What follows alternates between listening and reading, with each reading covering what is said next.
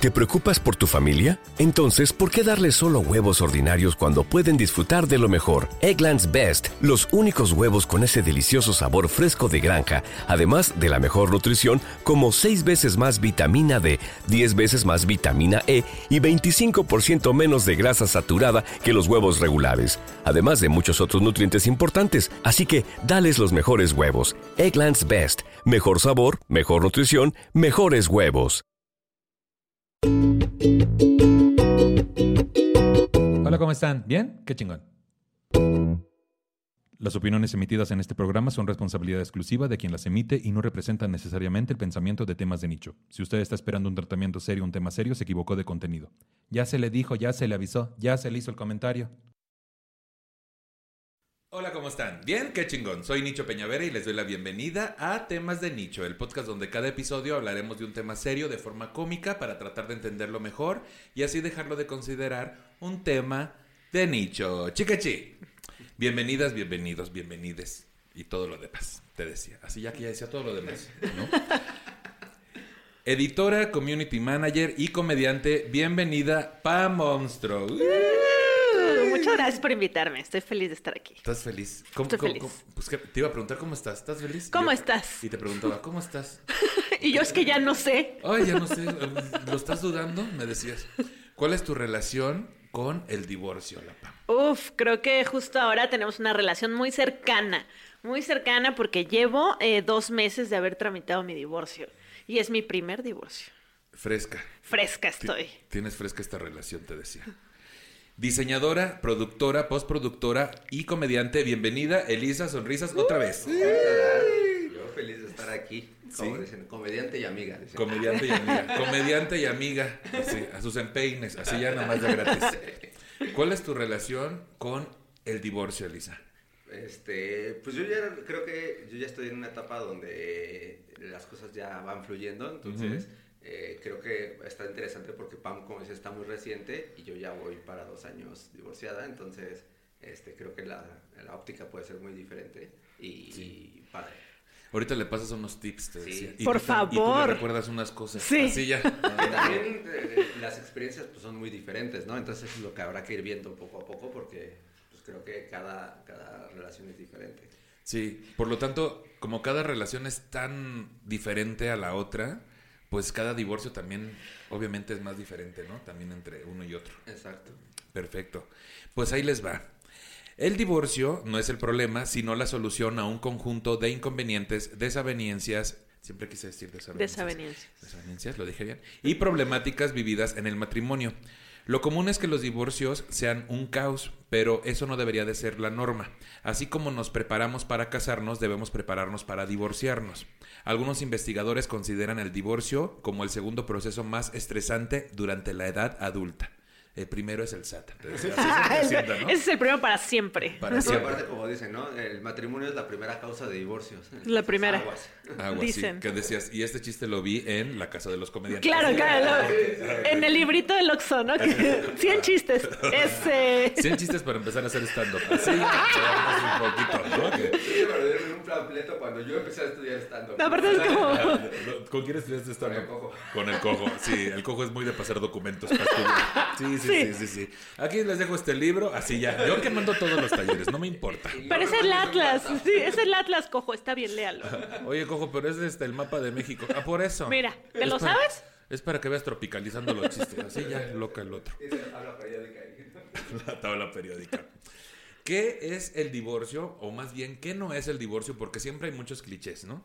Entonces, yo lo primero que diría es que, pues, no es un símbolo de fracaso, por ejemplo, ¿no? Porque como que tenemos muy pegado de que tanto el matrimonio como tener hijos, casa, etcétera, Sí. son símbolos de éxito, porque nos los han arraigado desde niñas y desde niños.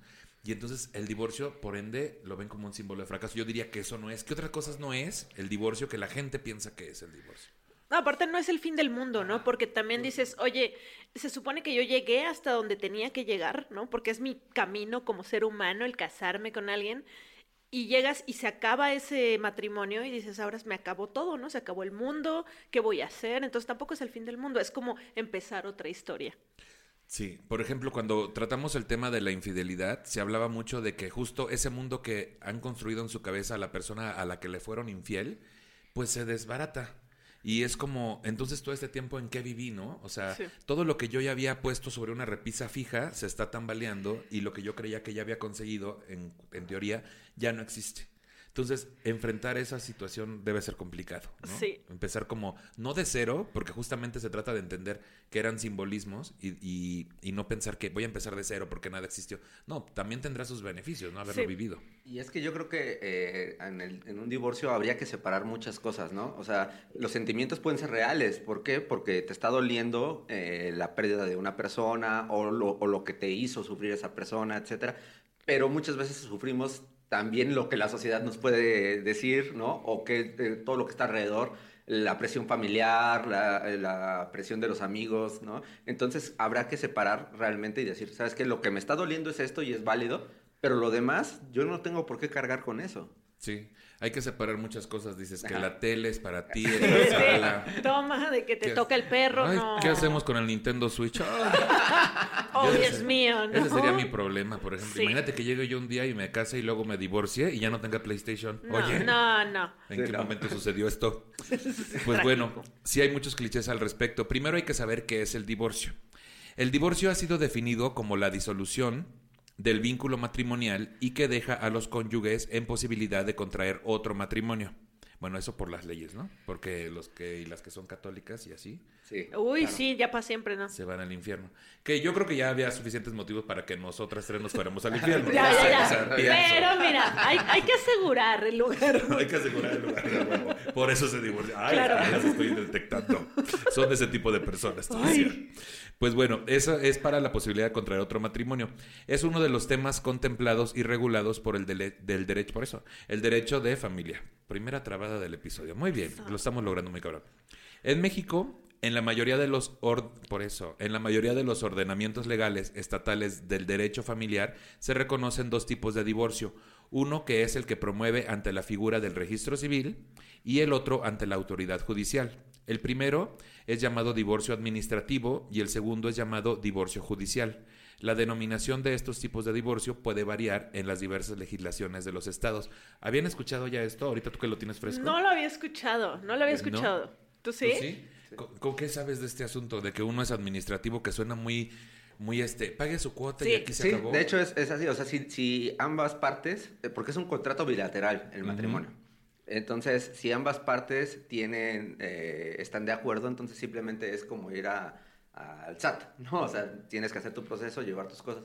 Pero si no, tienes que encont- entonces encontrar causales de divorcio, y entonces ya entras a un juicio, y también regularmente es cuando eh, hay dependientes, ¿no? Por ejemplo, quién se va a quedar con la Claro. custodia, quién va a dar este, la pensión alimenticia, eh, o si hay inmuebles también que se tengan que separar, ¿no? Ahí es donde entra ya la parte judicial. Si no, únicamente es ir a hacer tu trámite, pagas y ya te tienen tus documentos y los dos firman al mismo tiempo. Vas y pagas en, en el kiosco de Parque Delta. Claro, así, ¿no? te dan un helado de Te lo juro, te lo juro que yo pagué en un Seven ¿En el serio? divorcio, te lo juro. O sea, va- fui al registro civil y ya te dan ahí tus documentos Sí. y todo, y te dan la clave y dices, puedes ir a a una farmacia del ahorro ahí a pagar tu... Mira. Y ya lo pagué en un mira. Seven. Te ahorras el, re- el relajo. Está padre. mira. Yo siento que al paso Pero- que vamos, de repente vas a decir, eh, encontró todo lo que deseaba, sí, este, alguna recarga, un divorcio, Un divorcio. ¿no? Algo Claro. que le haga falta, ¿no? Que yo creo que, o sea, poco a poco, de hecho, pues va perdiendo validez toda esta onda del, del matrimonio porque eh, al ser, mucha gente al casarse sabe que se puede divorciar, ¿no? Pero ¿por qué se casa? Porque tal vez quieren ad- adquirir una propiedad o, Sí. o sea, por temas también este, legales lo hacen eh, en muchas situaciones o porque quieres adquirir una nacionalidad, etcétera. Pero como ahora ya también hay procesos, por ejemplo, si quieres adquirir una, un, un inmueble, ya te puedes juntar con un amigo, ya lo, o sea, ya no es necesario, entonces ya va perdiendo, por lo menos a nivel estatal, ya va perdiendo esa, esa fuerza del matrimonio. Porque no, no tiene Que sentido. depende para que te cases, ¿no? Porque, por ejemplo, para mí el matrimonio no era algo que yo quería. Nunca dije, oye, me quiero casar. ¿no? No era tu ilusión. No era así. mi ilusión casarme, pero para mí era muy importante que mi pareja, o sea, si algo le pasaba a mi pareja, yo tuviera decisión médica o decisión de Claro. alguna forma. ¿Qué tal que no le caigo bien a su familia y no me dejan verlo en el hospital, ¿no? ¿Qué tal que lo que más me a mí me unía era el, ok, tengo una voz contigo si te pasa algo, ¿no? Puedo tomar decisiones en un hospital o puedo compartirte seguro. Para mí eso era lo importante del matrimonio, fuera de, lo, de para lo que se casan los demás. Que en otras partes del mundo ya, no recuerdo cómo se llama esa ley, pero es como de familia no nuclear o familia no, no biológica, que ya alguien puede acceder a todo eso eh, sin necesidad de que formes parte de un árbol genealógico o de un contrato legal. Porque sí, de hecho el matrimonio tiene muchísimas cosas mal. De entrada, por ejemplo, eh, eh, estipula que si te casas es para poder procrear. Entonces, oye, si alguien no quiere, es una causal de divorcio. ¿no? No quiere tener hijos. Está o, o sea, está como en parte del, contrato, viene que es para poder procrear. Y si no, si no has procreado, puedes usarla como una causa. Exactamente. De divorcio. Me lleva. Y está horrible porque entonces hay quienes amarran a su, a su mujer porque la embarazan y dicen, ay, a ver, ahora sí. ¿No? Ay, y hay quienes las amarran sin embarazarla también. Ay, no, qué fuerte. Hoy decías. Y hay otros que hacen amarres también, pero. Y hay otros que hacen amarres. Ay, no, ¿para qué quieres? Yo siento que a mí alguna vez me hicieron un amarre. Así nada más yo que, porque quería comentar algo. Eh, yo lo vi, yo lo vi. Que quería sentir que pertenecía a este tema. No, a mí me hicieron un amarre. Así ni siquiera era el tema. Mamarre, mamarre. Mamá, me hicieron un mamarre. Primero me hicieron ah, así. Fue por separado, poco a poco. Pero ahí vamos viendo, de sexo oral hablamos el rato. Bueno, tengo aquí unos comentarios del público, se les preguntó cuál ha sido su experiencia con este tema del divorcio y aquí me dice alguien que, por favor lo lea, anónimo, dice, me fue súper mal y yo no fui la divorciada, fueron mis papás. Tenía 21 años y jamás sentí tanto dolor en mi vida. La imagen que tenía de ambos se cayó completamente, sacaron su peor cara, se destruyó mi familia, mi hogar y confianza. Las y los que decidan divorciarse deben siempre tener en cuenta que el amor existió en algún momento y que con ese mismo amor deben de separarse de la manera de una manera respetuosa, educada y madura. Ahí eso suena como un manual muy de lo que sabemos que no va a suceder, pero, pero se debe de hacer. Nunca va a pasar. Pero nunca va a pasar. No, si pasa, o quién sabe, a mí no me ha tocado, pero bueno, continúo, te decía. Me sentí Silvia Pinal ahorita que dije continuo. Este, cosa que no vi ni veo aún en mis padres, o sea, que lo hayan hecho de manera educada, madura y respetuosa. Dejarse llevar por el rencor y enojo solo genera odio y créeme que saber que vengo de dos personas que no se pueden ni ver a la cara, aparte de incómodo, es triste, porque ellos jamás me han preguntado cómo me siento y me sentí después de su guerra. Gracias por leerlo. Pues esa es su historia. Uy, yo tengo un punto. tengo un punto desde el lado en el que estoy yo, ¿no? Yo, por ejemplo, uno no se da cuenta lo mucho que duele un divorcio. Yo no sabía que era así de doloroso. Me he tatuado casi todo el cuerpo y no hay cosa que me haya dolido más que el divorcio. Y creo que a veces esperamos que reaccionen o reaccionemos como si estuviéramos sanos emocionalmente y un divorcio viene de un desmadre emocional, ¿no? Entonces no puedo pensar en los demás o pensar, obviamente saco lo peor de mí en el divorcio y saca lo peor de sí tu pareja, ¿no? Y la familia, o sea, yo leí una vez un tuit que decía, acuérdate que la familia de tu esposo es familia de tu esposo. Y dije, claro, yo de repente me acercaba con ellos a decirles, oigan, es que ayuda, ¿no? Sí. Y, no había ayuda para mí, claro. ¿sabes? Entonces, estando ya en el divorcio tan fresco, a veces no puedes reaccionar de la mejor manera que podría ser porque estás hecho un relajo. Pues es que es un duelo, ¿no? a fin de cuentas. Entonces, y, todo lo que está pasando en tu cabeza, más las maletitas que ya traías, ¿no? Que, que, que no quiere decir que por porque tenías cuestiones personales que arreglar, por eso se dio el divorcio. No, o sea, quiere decir de que uno ya trae su historia, sus maletas, y luego se agrega esta situación que está fuera de tu contexto regular. Y pues si estás a la defensiva y si buscas ayuda y si te frustras por el simbolismo de éxito que no se obtuvo, entre comillas, y no, no me extraña que recurras luego a la familia de la pareja. Claro. Porque también sucede que ya vio a su hijo con más. Sí, mire. Pero cuánto tiempo estuviste compartiendo con esa familia, porque al final de cuentas, o sea, se vuelve tu familia, porque vuelve lo mismo, la familia no tiene que ver con algo genealógico. Ahora, en este caso, por ejemplo, del ejemplo de quien este, mandó ahí la notita, creo que también tiene que ver con la idea que nos hacen, ¿no? De nuestros papás tienen que estar siempre juntos y entonces ella, eh, eh, no sé si sea ella, pero bueno. Sí, este, es ella. Ella se, también creo que lleva una carga que no debe de llevar, ¿no?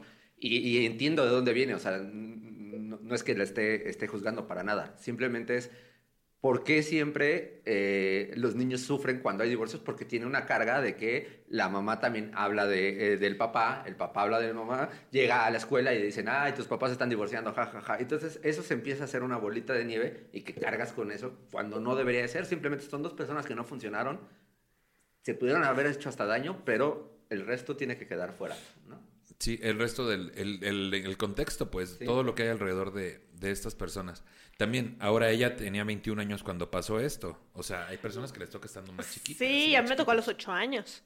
O A sea, ver a mis papás separarse y, y para mí era la mejor opción. O sea, yo de que se estuvieran peleando y estuvieran gritándose a que se separaran, yo decía, mira, dos navidades, este, me parece perfecto. este, gracias. Sí, Y- sí. Y, ya es mucho más común, ¿no? O sea, ahorita ya, o sea, el 50% de mis amistades me dicen, ah, ¿sabes qué? Mis papás están divorciados. Y Fine, ¿no? O sea, no es Sí. como ya un tabú. Pero eh, creo que a nuestra generación todavía, yo creo que fue la última que sí eh, seguía siendo como de, no, se van a divorciar. Y todavía hay lugares, ¿no? O sea, si estás en una comunidad ahí como Sateluca, como yo, pues sigue todo lo moralino, ¿no? De, ay, no, y se pueden destrozar y ahí siguen. No, mejor sepárense. O sea, Mejor, por favor. daño, Los claro. vecinos, ¿no? Por favor, ya no griten. No, y tú dices satélite, pero ¿qué te digo del resto de la República No, claro. Mexicana? sí, sí, sí. Yo, Sí, yo lo hacía para yo pechugar mi... Mi dolor decía, suéltame, me lastimas. Pero sí, claro. Es, es bien complicado dependiendo la región, porque como saben, para cualquier tema depende de la región y los Sí. tabús que haya. A mí me tocó a los nueve años la separación de mis papás y no te quiero contar, sí les voy a contar, la- todo, lo, todo el desmadre. O sea, fue un asunto de que ya sabes, yo llegué de una piñata, así se le dice allá. No de que llegué yo de piñata, sí parecía, pero vaya, llegué yo de una piñata que fui con una tía y mi primo. Y mi papá estaba haciendo una maleta en su beliz gris de toda la vida, porque él toda la vida manejó autobús de turismo. Y entonces yo, ay, ahora dónde vas, ¿no? Siempre le preguntaba dónde iba. Este, y me dice, no, pues ya me voy, porque tu mamá, este, ya este, me mandó, me mandó un abogado, que si no me voy de la casa me va a meter a la cárcel. Entonces, pues yo, chamaco. ¿Y tú qué? Así me quedé en shock, ¿no? Y entonces voy, voy a donde estaba mi mamá en la cocina de la casa, que era una casa enorme. No, no es cierto. Fui a la cocina donde estaba mi Agarré mamá. carrito de golf. Di dos pasos Agarré y le dije, de ma. golf, ¿no? Después un jet privado, ya, loco, ¿no? Y entonces ya llegué a la cocina y este, mamá, que mi- yo lloré y lloré, ¿no? De mi papá dice que si no se va lo vas a meter a la cárcel. Haz de cuenta que le abrí la jaula a una leona, ¿no? Porque obviamente no era así el asunto. Este, le abrí la jaula a una leona y así, pero más en chinga que rápido llegó a donde estaba mi papá. ¿Qué le dijiste al niño? Que no sé qué. Obviamente lo que era nada más era una cita para hablar sobre el punto, ¿no? Claro. Eh, pero sí fue complicado. Y luego entra este conflicto de con quién te vas a ir. Que Claro. seguramente ahorita veremos Eso, algo de eso. eso es lo que afecta realmente. Eso está cañón también.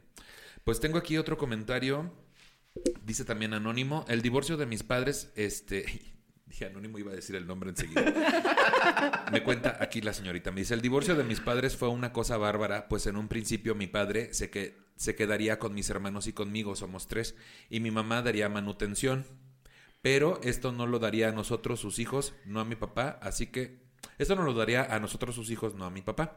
Así que casi por un año mi padre jamás firmó porque él quería que el dinero se lo dieran a él. Total, tuvieron que llamarnos a juzgado a mi hermana y a mí, que éramos menores de edad, pues mi hermano ya trabajaba para decidir con quién queríamos vivir, ya que mis padres no llegaban a algún acuerdo. Mi hermana se fue con mi mamá y yo me quedé con mi papá. De esa forma mi mamá todo solo me mantuvo a mí por eso, de esa forma, mi mamá solo mantuvo a mi hermana sin pagar manutención y mi papá a mí desde el mismo modo, pero ambos seguían pendientes de nuestras necesidades sin importar con quién estábamos. Ahora, después de 10 años de eso, seguimos igual. Pues ya manténganse solas. No, Oigan. ¿qué tal? ¿Qué tal? Tengo 87 años. Ah, no, pues sí está bien. Ya fui a la vacuna, Ya ¿no? fui a la vacuna, Ya mis papás ya, ya también fueron a la también vacuna. fue. Sí, ya están hechos por. ¿Cómo ven esta parte de decidir quién se va con quién? Es que yo soy brujo, ¿eh? Dije, va a salir y aquí salió. Más, son cosas que sabemos los gays. Y entonces, ¿quién se va con quién? O sea, ¿a ti te tocó el divorcio de tus papás? A mí me tocó el divorcio, pero a mí me tocó una historia completamente distinta. Mis papás empezaron a pelear entre ellos porque es lo que hacen los papás cuando se divorcian Claro. y se hacen daño donde pueden, ¿no? Entonces a mi papá le dolía mucho yo y mi mamá le dijo, no la vas a ver. Y si la vas a ver, te la mando con tu hermana, que era una tía que vivía en Guadalajara y yo no tenía relación alguna. Y me mandaron dos años a Guadalajara en lo que ellos se peleaban. Entonces yo viví esos dos años en Guadalajara sin saber qué estaba pasando, ¿no? Y, y con una familia que casi no convivía con ellos y sin ver a mis papás más que en vacaciones. ¿Y te pareció buena estrategia? O sea, pésima, ¿tú- pésima, Ah, porque, bueno, para mí, porque para ellos supongo que estuvo chido, yo regresé y ya todos tenían pareja, ¿no? Y todo estaba poca madre, pero yo no entendí nada, o sea, a esa edad eh, tenía como, o sea, a los ocho se separaron y luego me fui hasta los 13, entonces es como, fue extraño para mí, pero la decisión creo que pues no me tuve que elegir entre nadie. Sí, y pe- pero, te, pero está esta parte de que los hijos luego son utilizados o somos utilizados para castigar un poco a quien se está yendo, ¿no? Sí. Este, yo, yo también me acuerdo que mi papá se ponía re mal, o sea, estos asuntos de, ya sabes, este, llegaba a la casa y mi mamá pues no podía salir. Y mi mamá en ese entonces pues justo empezó a vivir una etapa padre de que pues iba a los bailes con otra compañera de trabajo que mi mamá toda la vida hizo costuras ajenas, toda la vida trabajó en eso como modista. Y con, con algunas de las costureras iban al baile allá en Tampico. Y entonces mi papá se estacionaba afuera el cabrón, afuera de la puerta de la casa, y ahí dormía toda la noche en el carro para que mi mamá no saliera. ¡Wow! Sí, eso hacía. Entonces estaban en ese momento. Yo lo que hacía es que había una puerta por atrás. Entonces yo le echaba aguas a mi mamá. Mi papá estaba dormido, ¿no? Y ya le echaba aguas y se iba ahí con las zapatillas en la mano. Y después regresaba y ya otra vez igual. ¿no? Porque pues, se, se pierden. Obviamente al estar casada veintitantos años como estuvo con él, pues se perdió algunas etapas. Y justamente, pues ya mis hermanas eran mayores de edad. Pero él no quería que las viviera. Pero ahí fuiste entonces tú su confidente, su To- aliado. ¿no? Totalmente alcahuete. Que después eso te trae consecuencias, ¿no? Claro. El ser el adultito consejero de tu mamá a los nueve años. Ah, Dices, sí, oye, no, no. Pero eh, dentro de lo que cabe, pues sí, este, perdón, ya se fue. Había conflictos como de, no sé, una vez mis hermanas hicieron una fiesta en la casa y llegó él y dijo, ¿qué es esto, un burdel o qué? Y mi mamá le dijo, ah, si es un burdel, tus hijas, ¿qué son entonces, Sí. cabrón, no? Y así discusiones muy fuertes que después van aminorándose, la verdad. O sea, bien dice Pam, este, cuando están en ese proceso, pues están en Sí, están peor- en la en el, o sea, yo por ejemplo, ahora que estoy recién en divorcio, tengo mucho enojo y lo sé y sé que estoy en esta de, de reclamar y de hacer daño, pero trato de, de no hacerlo. ¿A ti cómo te fue con eso? Pues eh, fue complicado eh, al principio, porque eh, en sí mi divorcio no se dio porque hubiera una infidelidad o porque hubiera malos tratos, o sea, se dio porque yo hice mi transición. Entonces, este, o sea, ella siempre lo supo, ella, yo duré 11 años con ella y cu- desde que llevamos como 6 meses, yo le dije, aquí hay algo que no se definía. O sea, yo no tenía información, pero decía, yo me siento como mujer, me gusta arreglarme y todo, pero ella sentía que era nada más como o un fetiche o algo pasajero, ¿no? Entonces, o que hacía como drag, ¿no? Ah, bueno, pues el fin de semana se trasviste y ya. Ah, ¿no? vas a estar en RuPaul. Así Como, que- ah, sí, bueno, es como Halloween, Sí, dicen. es lo que me estás diciendo, Ah. ¿no? Es- ¿Te gusta RuPaul? Sí, Claro. ah, ahí estás en la más draga, ¿no? Así, Decías, y que decías, no, no hubo de infidelidad, lo que fue lo de mi transición. Y yo, ah, le transaste dinero. Le- Así que yo no entendía nada. Sí, Con no, razón. no. Hay que traerla ahí a ver qué dice. Y luego ya después te informaste. Ajá, y a poco a poco, este, también todo el tiempo le fui compartiendo información y todo. Incluso antes de casarnos yo hablé con ella, así unas noches antes. Eh, dije, ¿sabes qué? Esto no va a parar. Este, yo sí quiero formar una familia contigo y todo, pero yo no puedo ocultarlo esto porque si llego a tener un hijo, entonces ya ahí ya valió mi vida porque eh, entonces o voy a hacerle daño al niño eh, en ocultarle lo que realmente eh, soy o me voy a hacer daño yo al no volver a hacerlo, ¿no? Entonces no, no es lo que quiero. Y me dijo, no, pues vamos a irlo llevando, pero como que seguía pensando ya que eso iba, no iba a llegar realmente a una transición ya, este, pues total, ¿no? Y cuando se da, me dice, sabes que de plano yo no puedo, o sea, yo, yo te quiero todo, pero yo no soy lesbiana, a mí no me gustan las mujeres, entonces no puedo estar contigo. Y fue para mí muy doloroso porque yo realmente nunca dejé de quererla, ¿no? Entonces, este, pues yo decía, o sea, entraba en conflicto porque decía, yo soy la misma persona, ¿qué está pasando? O sea, si, si me querías antes, y hasta le ponía yo ejemplos de, a ver, si hubiera tenido un accidente y se me desfigura la cara, ya no, ya no me verías igual, ya no hubieras estado conmigo. Me dice, no, es que una cosa es cómo te ves y otra cosa es realmente lo que proyectas. Dice, tú, yo estoy viendo una mujer y yo no puedo con eso, estoy sintiendo una mujer. Sí, entiendo que debe ser muy complejo. Sí, sí, sí. Y entiendo que cómo tú buscabas una explicación ante el hecho y Sí, ella yo- también buscaba una Yo explicación. intentaba convencerla realmente. Claro, o sea, estabas buscando él, pero yo sí se puede, ¿no? Retenerla, ajá. Pero ¿y qué tal que cierres los ojos? Pero bueno, supongamos, así supongamos que... Imagínate que soy un rockero. Sí, ¿no? sí, a ver, a Imagínate ver. que soy un rockero en los setentas, ¿no? Y así, del movimiento punk. ¿no? ¿A poco no? ¿A poco Y ya no? buscaba otras... expli- Bueno, a ver, supongamos. A Que ver. me vea yo así, pero me pongo agua de Gio. Sí, Eso a ver. olvidé así A ver, ya. uno de chocolate. Mira, pon tú. Pon tú. Ok. Vamos a hacer un acuerdo. Me pongo brut. Así ya. No, ya que tú querías como... Ay, qué bruto. Ay, qué bruta. decías. Sí, qué complejo, qué complejo. Miren, voy a leerles un poco sobre historia del divorcio. A ver si no nos dormimos. No, no es cierto. Dice, la institución del divorcio es casi tan antigua como la del matrimonio, pero muchas culturas no la admitían por cuestiones religiosas, sociales o económicas. Los celtas practicaban la endogamia, que es casarse con sus familiares, como en Monterrey. No, no es cierto. Este, excepto los nobles que solían tener más de una esposa.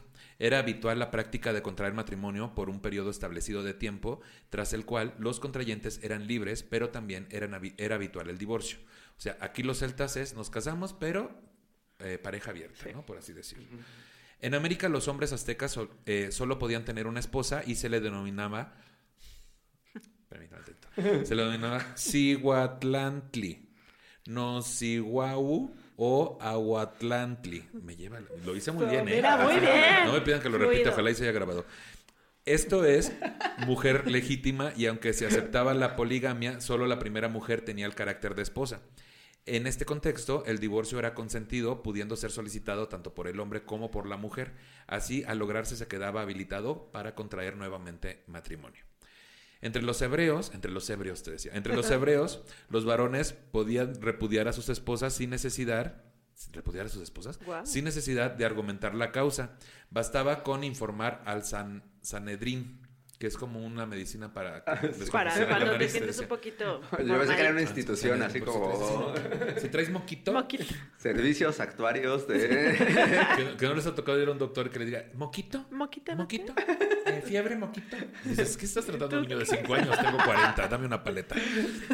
Eh, dice acá, eh, también en la antigua Grecia, eh, ay, sí, sí, sí terminé la idea, espérate. El- le decían al Sanedrín, ¿no? Sí. ya con Sanedrín. eso, o sea, no, no había... También existía el divorcio por mutuo acuerdo, pero las razones de las mujeres eran sometidas a un análisis más riguroso que las del hombre. Raro, no lo dudo. También en antigua Grecia existía el divorcio por mutuo acuerdo y la repudiación, pero el hombre debía restituir la dote a la familia de la mujer en caso de separación. O sea, regrésame lo que te di, las cinco chivas y las cuatro vacas. Uy, no. ¿no? Y las Te compró un 30 helado. Fuimos al cine. también. Que, que hay gente que sí reclama Sí lo todo hace, lo que claro invirtió. que lo hace. De hecho, legalmente creo que sí. hay un pedo ahí de que sí puedes reclamar todo lo que invertiste. Pues depende de cómo te cases, ¿no? También porque hay, hay bienes mancomunados. Sí, o y- separados, sí. y separados, ajá. Que yo incluso por ahí vi un programa que incluso si solo fueron novios o novias, Ajá. también se puede Sí, ya, hacer. bueno, depende del tiempo, ¿no? También. Bueno, esas son herramientas para estarte chingando también. Sí. O sea, a mí me pasó que me divorcié y entregué las cosas y yo soy coleccionista. Entonces, No, teníamos sí. como 100 carritos que habíamos comprado entre Y los entregué dos. hasta a mis otros novios ahí. Ah, no. Así, Ahí tengo varios en el closet. así. Oye, me compré 100 carritos y le di 50. Y lo único que me mandó a decir fue un, oye, este, me dijeron, eh, que te dijera que le faltan 50 carritos. Y yo, no voy a discutir por carritos Hot Wheels. No lo haré. Y más porque varias veces nos lo robamos de un Walmart. Así Claro, decías, nada, sí. porque yo llevaba la gabardina. Porque Y yo hasta me llevé un carrito de bueno. Yo cosí las bolsas internas de, sí. las, de la palafardera. ¿A quién así le caben más cosas? Decías, oh, no, yo no sé, quién sabe. En esta mesa Es no vamos a discutir. Aquí creo que la que va a perder es Elisa. Pero tú y yo creo que podríamos Oye, tener pero yo cierta... también he hecho carro, así Creo que que... podríamos hacer un reality al respecto. Claro, claro, que voten. Oye, te- nos- vamos a poner un OnlyFans que se llama ¿A quién le caben ¿A quién más le caen cosas? más cosas y que vayan nominando cosas? Y de repente ya el cinturón de gata de vato. Así ya que nada ¿Ya el cinturón de que cupo? Sí. Sí, ese era el final de temporada.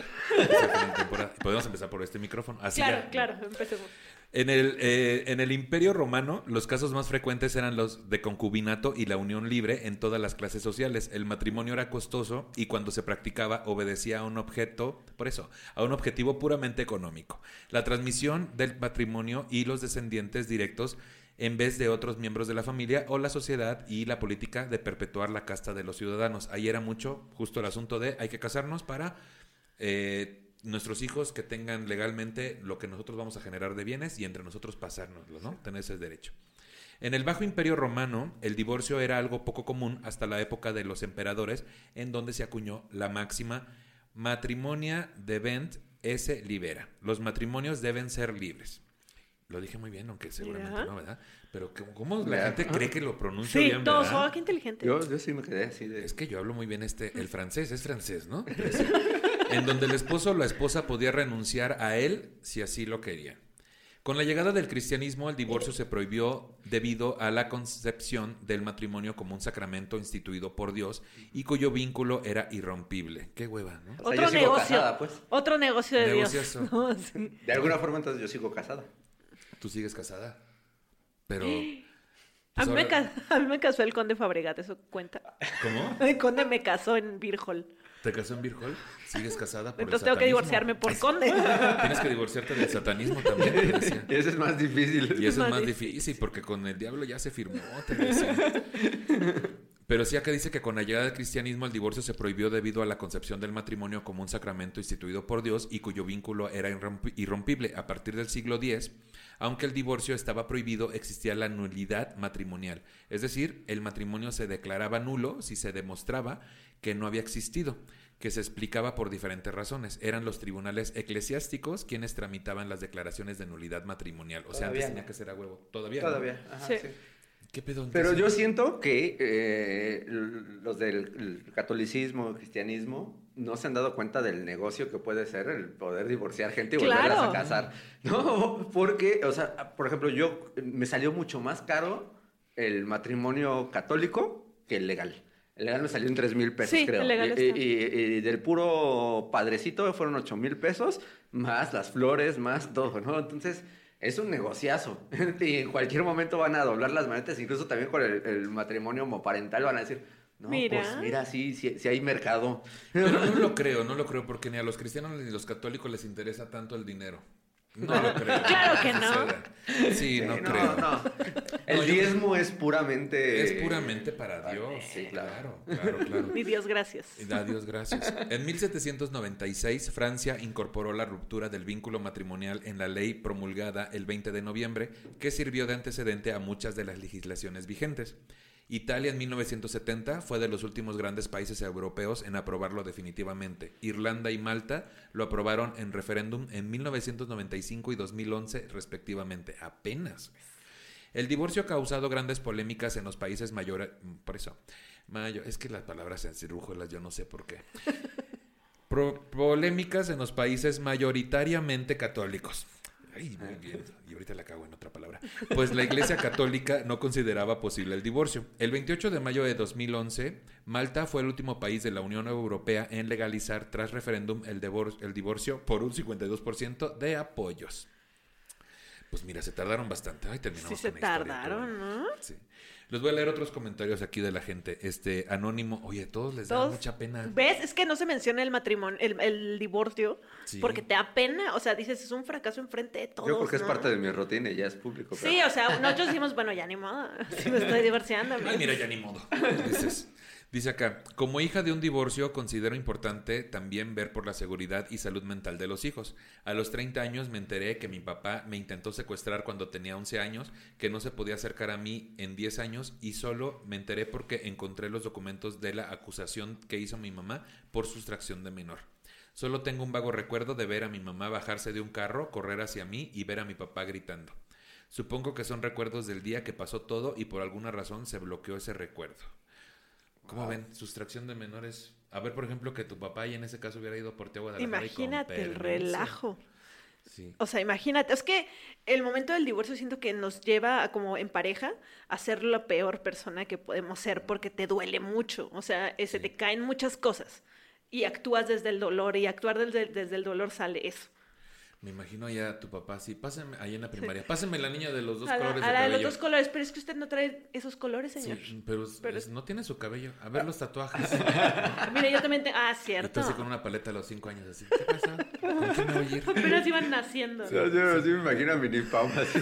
Y Pam así, sí, me llevas por un Hot Wheels, vamos. Así ya, ¿no? Sí, ya poco a poco. Y otro señor, ¿no? Y me ya- tenía. ya empecé- y que me fui con otro señor, hecho, decías. Ajá. Dos años a Guadalajara. Dos años a Guadalajara. Dice, ya ahí empezó la historia. y ya el tema se iba por otro lado, ¿no?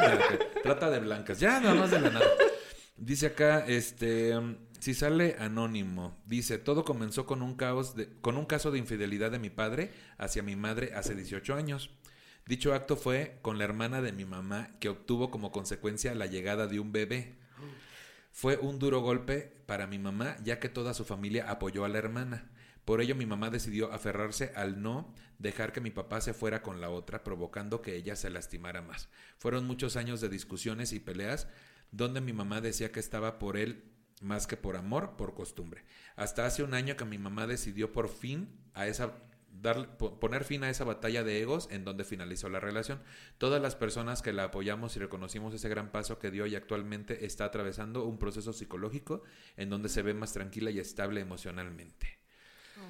Qué historia tan. Esta sí da para. Es que siento que, que, eh, justo son como dos visiones bien distintas, ¿no? El ser alguien que vivió el divorcio de sus padres a ser alguien que lo vive, ¿no? O sea, eh, por ejemplo, en mi caso, pues yo no sufrí el divorcio de mis padres, sufrí su matrimonio. No, no es cierto. Sigo sufriendo, ¿no? este, que, que, muchas veces yo sí lo pensaba de niña, o sea, decía, oye, pues ya sepárense, déjense de pelear, ¿no? Ahorita siguen juntos y hay mucho amor y todo, pero decía yo, hay cosas que deberían de poner por lo menos un, límite. Y en mi caso, creo que si hubiera tenido un hijo o una hija, hubiera sido muy diferente la historia. O sea, probablemente yo no hubiera tomado las decisiones que tomé, ¿no? Entonces, eso me, me alivianó muchísimo, porque en el momento en que, o sea, yo me acuerdo que yo le decía a mi psicóloga, es que yo tengo dos motores en mi vida. Uno es, Marta se llamaba, bueno, se llama, y, otro eh, se llamaba Marta. Ella se llamaba Marta. Ella se llamaba así. Ella se llamaba así. y el otro era yo. Decía, o sea, construirme como, como yo realmente soy. Y en el momento que me quitaron uno, realmente a mí me dolía muchísimo. Hasta que me di cuenta que el motor más importante tenía que ser yo. Y es cuando exploté. O sea, no es que yo agradezca el divorcio, porque sí fue un momento muy difícil y es algo que no me hubiera gustado que pasara pero fue la mejor decisión. Si no, yo no estaría justo aquí en este momento porque ni siquiera hubiera tomado stand-up, ni siquiera hubiera transicionado, no hubiera hecho muchas cosas que, tuve que cambiar a partir de ese hecho. Que te truena, ¿no? Porque a mí lo que más me impacta es separarme de la persona con la que yo quería compartir la vida. Y que esa sea la mejor decisión que pude haber tomado, es muy impactante para mí decir, pero ¿cómo? ¿No? Si todo mi mundo era estar con esa persona y me está yendo mucho mejor ahora y digo que entonces ahí me di cuenta que yo me sentía que era muy difícil de amar y no era muy difícil de amar, simplemente no estaba en el lugar correcto. ¿Sabes? Yo dije, es mi culpa que no me amen, ¿no? Y te acostumbras como papás separados, te cuesta mucho llamar la atención y que te quieran, ¿no? Y decir, cuesta un chingo que te quieran. Y te das cuenta que no, ¿no? Y dices, wow, te cambia todo, o sea, ahora yo estoy haciendo lo que quiero, me, me fui hacia hacer más comedia y todo va de maravilla, pero estoy en un divorcio. Claro. Pero qué importante es detectar cuál sea la relación que tengas con otra persona, ya sea de matrimonio, de noviazgo, de amistad, familiar, etcétera. Qué importante es detectar las cosas que puedes mejorar en ti misma para justo pues es que tiene lógica, ¿no? O sea, si, si mientras mejor tú estés, vas a estar con mejores personas. Y, vas a hacer que te traten bien, o sea, vas a poner límites. Límites. Límites, pero qué importante este punto de yo sentía que no merecía que me quisieran. Entonces, es obvio que alguien que se siente así es obvio que no va a estar con la mejor opción posible. Exacto, con la que te diga, va, ¿no? Cuando te digan, ok, no, a mí me pasaba mucho que de repente me retumbaba mucho en la cabeza que a mí me decía mi ex, mi ex esposo, ya no sé cómo decir, expareja. Hasta me siento mal de dormir en una cama matrimonial.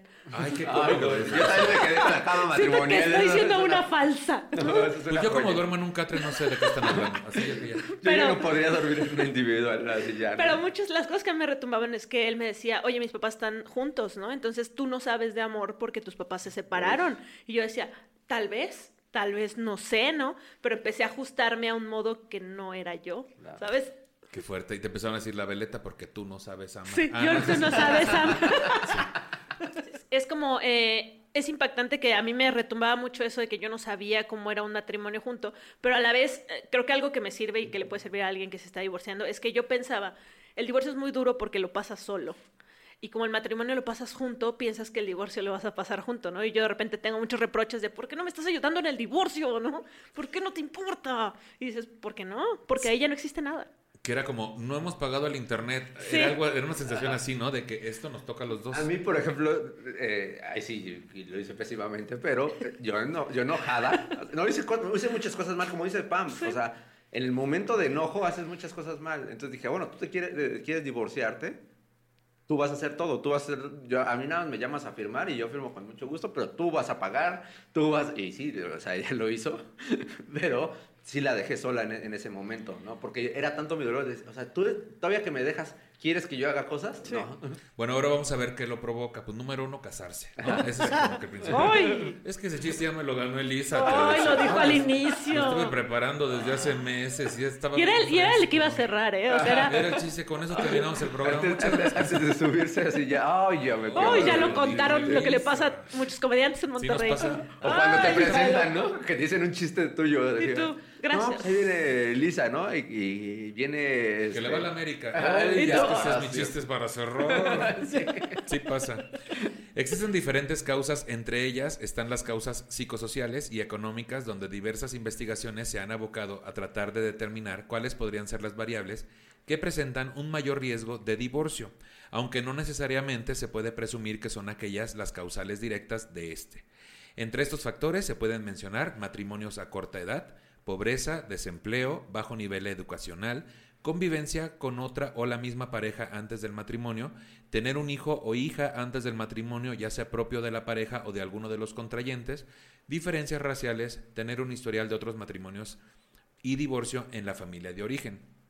Otras investigaciones indican que una de las potenciales causas en el incremento de las tasas de divorcio ha sido el cambio de roles dentro del matrimonio, principalmente asociado a la incursión de las mujeres en el mercado laboral, gracias a recientes oportunidades en educación y empleo, en conjunto con políticas más activas de inclusión indicándose que en muchos casos la relación entre un mayor número de horas dedicadas al trabajo y la probabilidad de divorcio es más fuerte en aquellas familias de ingresos medios y en las que el marido desaprueba el trabajo de la esposa, o bien en las que el marido trabaja menos horas que la esposa, haciendo que la interacción de pareja disminuya, especialmente en el caso de los primeros años del matrimonio. Por otro lado, y respecto a la independencia lograda por la mujer al acceder al mundo del trabajo, varias investigaciones aluden a la existencia de una débil relación con la probabilidad de divorcio. Causas bastante más raras, pero a veces no menos frecuentes, son el ronquido insoportable de uno de los cónyuges, falta de higiene personal, adicciones a, adicciones a distracciones, política, deportes o hobbies. Por deportes, ¿no? Por deportes. deportes. Yo soy americanista, no podría andar ¡Ay, con yo no voy chivito. Cruz Azul! Pero sí lo pueden meter como causal. Guau. Pero ¿cómo ven esta, este análisis de que, pues sí, el lugar que ha tomado la mujer en la sociedad en cuanto al trabajo, eh, que el hecho de que la mujer trabaje más que el hombre o gane más que el hombre, o incluso trabaje más horas no más que el hombre, este, pues puede ser uno de los motivos principales. Sí, porque al hombre siempre se le ha visto como el que tiene que ser el proveedor, ¿no? Entonces, Sí. si le, le estás quitando ese poder, y, y- y es una masculinidad frágil el decir estoy perdiendo ese poder, porque en Claro, realidad no es- estás sumando poderes. Si están en pareja es porque tienen que sumar, no porque tienen, uno, uno tiene que sobrellevar el peso de la Claro, porque, o sea, una parte, por ejemplo, de mi divorcio fue que eh, me estaba yendo bien. ¿Sabes? El que Sí. estaba teniendo buenas oportunidades y yo quería que me viera y de que, bebe, a ver, estoy triunfando y nunca me quería ir a ver. Nunca, en ningún momento importante. Entonces yo decía, algo está pasando aquí, ¿no? Si te estoy enseñando mis momentos importantes, ¿por qué no quieres estar aquí? Y era, aún es que no tenemos que estar todo el tiempo juntos. Y yo, pues, no se trata de todo el tiempo, son momentos muy específicos. Pero creo que sí Sí, tuvo que ver claro. muy grande con que yo estuviera haciendo comedia también. Y que me empezara a ir, o sea, empezara yo a hacer lo que me gustaba. Pero qué fuerte, porque ahí se dedicaban, se dedicaban a lo mismo. Entonces, si a mí me pasa, por ejemplo, con amigos, ¿no? Este, con el Chaparro, con Freddy, hemos tenido nuestros momentos donde, pues mira, hemos Sí. estado así, unos, a- todos hemos, los tres Ajá, hemos claro. tenido nuestro momento, ¿no? Este, digo, ni, ni se diga Manuna, Hugo Blanquet, y son amigos también cercanos. Kikis es con quien cero de eso, porque ella y yo en ese sentido somos relajados. Pero sí hay esta ondulación de a quién le va mejor y peor. Y es como una montaña rusa esta carrera, ¿no? De repente estás arriba, luego hasta abajo. Y nos ha pasado. Yo he notado ese ego de. De repente nos chingamos por ahí con un comentario o alguna cosita. Este, ahora no quiero pensar lo que significa justamente en una en un matrimonio y también el factor extra de el hombre con la educación Claro, porque yo decía, mira, a mí, eh, mi, mi ex esposo, yo decía, es una persona súper radical, ¿no? Va a entender el, cómo soy yo, yo no soy una... eh, a mí me, lo que me retoma mucho en la cabeza que me decía que yo no era una mujer de casa, ¿sabes? Y yo decía, oh, vaya, pero el departamento es mío. Entonces sí es de casa. de Entonces sí es de departamento. departamento, no es de es de casa. departamento. Oye, yo no tengo departamento. Yo aquí rento, te decía. Pero ella sí- es mujer de departamento. Sí, Es mujer de socialmente sí es- departamento. Yo decía, mujer de casa, yo entiendo la educación, ¿sabes? Claro. Entendía a mis ex-suegros y todo lo que me decían que era como punto de tengo que trapear, tengo que limpiar, ¿no? La mujer no tiene lista la casa. Y espero que haya Ay, sabido hacer tortillas de harina y que se te espero. inflaran, espero. Porque si no, oye, qué, qué Yo siempre me he sentido súper progre también, pero me di cuenta que, por ejemplo, la parte de, de ser sustento sí la traía de mi formación, así cañón. Entonces yo decía, bueno, no, yo, yo pago la renta, yo pago esto. Y, y- y- y esa sobreprotección, ay, perdón, Sí, realmente, rompe todo, rompe sí, ya, realmente le hacía daño a ella, porque eh, no la estaba tampoco dejando ser y, y- y producir. Entonces, no era que yo le estuviera salvando y que la estuviera ayudando, así de, ay, yo, yo soy tan buen este, esposo, bueno, en ese entonces soy tan buen esposo, que, este, que mira cómo tengo a mi mujer. No, realmente la tengo oprimida porque no le estoy dando su lugar y eso es bien, bien difícil. Sí, y es- bien que yo no importante. estoy del otro lado, ya no pude entender muchas Y es bien importante cachar esto desde el inicio, ¿no? Pensarlo cuando te vas a casar o si es que quieres o estás en un matrimonio, pensar que te está gustando ese matrimonio, ¿no? Yo de repente me ponía a pensar y decía, a mí siempre me presentaban eh, cuando vivíamos en Monterrey como, ay, mira, pues sí, ando con ella, me casé con ella, nunca me imaginé que me iba a casar con ella, ¿no? Pero pues, no- y yo decía, uy, a ver. Así te ¿Sabes? presentaban. Como, Qué nunca, nunca lo imaginamos. Y yo era como, O sea, yo ni por aquí. o sea. por aquí. Entonces, como obviamente tenía amigas que eran eh, Luna Bella, ¿no? Y personas así, pues yo me sentía la mujer más horrible del universo, ¿no? Decía yo, ay, no, pues entonces no soy nada de lo que quiere. Y pasé muchos años permitiendo, sin el límite, de decirle, oye, no te pases de lanza. O No te pases de chorizo. Ajá, ¿quieres estar o no conmigo? Digo, no es como que tú tampoco, tú tampoco eres Luna Bella. Pero, ¿eh? pero ahí también hay cositas como de controlcito, ¿no? Sí, de, psicológico, No te de- me muevas de aquí del Sí. guacal. Ay, qué fuerte. Es ¿no? violencia psicológica. Sí, sí lo es. De hecho, a mi mamá, por ejemplo, digo, papá no fue así como el mejor proveedor, ¿no? Pero ya sabes, pues candil de la calle, oscuridad de tu casa, Uf. ¿no? Entonces, de que de repente este, mi mamá, ay, compré este libro, ¿no? Lo quiero leer, ¿no? Y de repente llegaba a la casa y mi libro, ah, es que vino fulanito y me dijo que qué bonito libro y se lo regalé. ¿No? Eso llevó hasta, incluso una vez sucediera con un refrigerador, ¿no? ¡No! Cuando mis hermanas estaban en edad de, pues, estaban chiquitas, y mi mamá, y el refri, es que fulanito se le descompuso el suyo. Oye, cabrón, tienes dos hijas aquí en la casa, ¿no? Entonces, ese tipo de reacciones y cositas. Y, pero no, no creo yo que haya habido como violencia de ningún tipo. Nunca hubo ese, ni con nosotros. O sea, mi papá nunca nos puso una mano encima. Y, pero yo ya como adulto entiendo que, pues, los dos tuvieron su historia, tuvieron su pasado y es consecuencia también. Pero en su momento lo que vivieron como divorcio, que no estuvo tan hardcore tampoco, pero sí había como cierta agresión. Y es que es parte del proceso de la Sí. vida. O sea, por ejemplo, eh, consigues tu trabajo, el que tanto buscaste, el ideal, y después de tres años dices, ¿sabes qué? Ya no es lo que yo buscaba, ¿no? Y nadie te dice nada si dices, ya no voy a hacer, pues ya no voy a trabajar en una oficina, voy a poner mi agencia, ¿no? O si ahorita yo digo, ya no quiero trabajar eh, haciendo stand-up y vuelvo a una oficina, no pasa nada. ¿Por qué tiene que ser así tan fuerte? tan drástico, tan drástico ¿no? y creo que la mayor cantidad de los problemas es por eso, porque te dicen que tiene que ser para siempre. Pero si tuviera que ser para siempre no existirían los divorcios, ¿no? Claro, o sea, es que hay que tener la, abrir, abrir la posibilidad al cambio, ¿no? Y y desde que te casas saber que probablemente no es para siempre. Claro. ¿Cuál, ¿Cuál es el fin con el que te estás casando? Porque si es amor, no necesitas casarte, perdón, ¿no? O sea, puedes estar con esa Claro. persona toda la vida y nadie te va a decir nada. Sí, cierto. Bueno, sí, sí te, sí te dicen. Sí Sí te te- dicen de Sí te cosas. dicen. Les voy a leer algunas estadísticas rápidas. Dice acá, es, es cierto que la tasa de divorcios en Latinoamérica estaba aumentando en casi todos los países. Sin embargo, ese aumento es más exagerado, por ejemplo, en el continente europeo. Según Business Insider, No. las tasas de divorcio más altas son las de los países europeos. Me encanta que me echas porras como si la gente me vaya a creer que pronuncio bien. Este, según este, en España el 61%, dice acá, las tasas de divorcio son estas. En España el 61%, en Portugal 68%, en la República Checa 66% y Hungría 67%. Pero Bélgica se lleva la palma por una tasa del 70%. Porque se pasan de belga. Un chiste ahí que les voy a dejar. En cuanto a Latinoamérica, el país con menos divorcios de todo el mundo es Chile, 3%. Pues es que dicen que si es chileno es sí, bueno. sí. Es que ahí sí, ¿no? Por eso. Mientras que en Ecuador el porcentaje de divorcios llega al 20%, en Guatemala al 5%, en México 15%, en Panamá al 27%, en Brasil 21% y en Venezuela 27%. Que ojo, no quiere... eh, ¿Cómo estamos Ajá. leyendo cifras y automáticamente es, ah, en México está bajo, bravo México? Bravo. Pero es inversamente proporcional si nos damos cuenta con el desarrollo del país. Claro. Exactamente. Entonces, más bien tiene que ver con qué tantos prejuicios hay en nuestro país para Exacto. divorciarse sin que Sí. te la hagan de pedo. O sea, mi mamá cuando se separó de mi papá, que ella fue la que le pidió que se fuera de la casa, la familia de mi mamá, algunas tías de ella, me acuerdo que el comentario es- era, ay, es que Sonia está dejada del marido. Así se Ah. decía, ¿no? Así se dice. dejada. Dejada del marido, cuando mi mamá fue la que tomó la decisión. Entonces, ¿cuántas personas en nuestro país quieren divorciarse y no lo hacen por los prejuicios principalmente O no pueden, O incluso, pueden. ¿no? O sea, ¿cuántas, como decías hace ratito, en un pueblito de Durango, cuántas mujeres no darían todo por poder divorciarse o por ni siquiera casarse con Sí. esa persona, ¿no? Ni siquiera casarse, sí, cierto. y luego ya tienen antes. hijos, ya no hay manera. Sí, ¿no? Qué fuerte. Pues bien, ahora una serie de curiosas estadísticas sobre el divorcio. Si no sonreía en sus fotos de niño, usted tiene cinco veces más probabilidades de acabar divorciándose. Si usted se casó antes de los Parte de la 18, estadística. su matrimonio tiene un 48% de posibilidades de acabar en divorcio.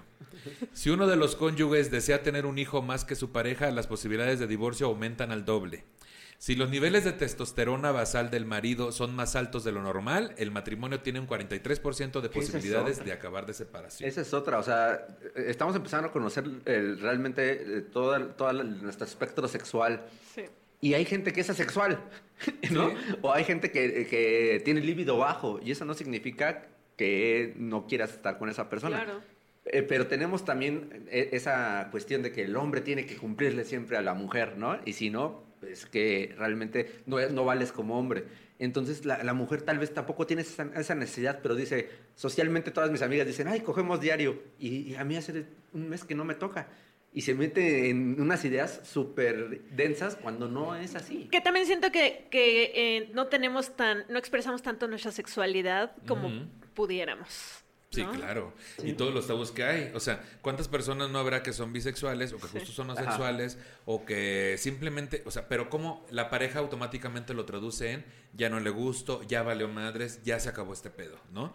Entonces, cada, lo importante es conocernos cada vez más y seguramente eso podrá hacer que estemos más cómodos o cómodas con nuestra pareja, lo cual no quiere decir que el divorcio no siga siendo una opción. Claro. O sea, pero en nuestro país, pues sí, es un tabú, por eso hay solo un 15%. Claro, aparte cuando te casas, a mí me hicieron una junta y te dicen, oye, por favor hazlo sin que te divorcies, porque la estadística no sirve, ¿no? Así, si te vas a casar es porque te vas a casar para siempre. Ay, Dios Y de tú dices, vida. ay, bueno, pues sí. Y sacaron un Excel y unas gráficas. No lo dudo. Pusimos nuestro sello, todo. Si convivió con una pareja y finalmente se casó con otra, las posibilidades de divorcio aumentan al doble. Si su hijo murió tras la vigésima semana de gestación en el parto o poco después, las opciones de divorcio aumentan en un 40%. Si la mujer está diagnosticada con cáncer o esclerosis múltiple, el matrimonio tiene seis veces más posibilidades de acabar en separación que cuando el enfermo es él. Qué Nos lo dijo. Patti Vaselis en el episodio de cáncer, Qué de que un alto porcentaje, creo que 8 de cada 10 matrimonios, el marido se va cuando la mujer Claro. tiene cáncer, ¿no? Qué fuerte, qué fuerte. El 50% de los divorcios es la mitad. Ah, ok, así rápido. Y te lo iba a ganar. Ah, no es. Es Ya iba, ya iba, ya iba. De hecho, lo tenía para el cierre, pero dijo, no, lo tiro ahorita antes de que... No, antes de que rompa. No hables me más. caer el programa en este momento. Les voy a leer como que ocho los... de cada 10 gatos prefieren whisky. Así, 8 de cada 10 gatos prefieren No whisky. hablan. No hablan. sí. Un- del 50% de los gatos no tose. Así ya nada más. Aquí están las causas del divorcio en México. De acuerdo con cifras del Instituto Nacional de Estadística y Geografía INEGI, la tasa de divorcios en México aumentó casi cuatro veces desde 1986. Aunque la causa más común es el mutuo consentimiento, otra de las causas más comunes son el abandono del hogar, la violencia intrafamiliar y el adulterio o infidelidad sexual. Las, princica- ah, por eso, las principales causas, ay, lo hice muy mal, no importa. Las principales causas del divorcio en México son las siguientes. Uno, abandono del hogar. Que la pareja se vaya de tres a seis meses del hogar de manera injustificada es uno de los motivos de divorcio. Violencia intrafamiliar. La violencia en la pareja es otra de las causas por las que los mexicanos se divorcian. Adulterio o infidelidad sexual. Ser infiel es otra de las causas por las que más mexicanos se divorcian. Sin embargo, la tendencia por esta causa ha disminuido desde 1986, cuando se registraron 293 divorcios por adulterio, mientras que en 1996 hubo 392. Por eso, entonces aumentó, ¿no? Aumentó. Sí. Yo creo que también, más bien, siempre ha habido la misma cantidad de, Claro. de- de- de- de esos sucesos, nada más que ahora ya están eh, registrados y mucha gente ya también está poniendo esos límites. ¿no? Claro, ahora los señores antes de que, ay, antes no me decían nada. ¿no? Ay, cómo han Ay, por- cambiado. Ay, Ay, ahora cómo porque le doy un cachetadón ya se delicadas. quiere ir. Ay, antes con un cachetadón ya se estaba quieta, ahorita qué, ahorita ya no se puede hacer nada, nada les parece, es la generación de cristal. Dice acá también que el año con más divorcios causados por infidelidad fue 2003 con 589 registros. Hay otra causa que es propuesta de prostitución.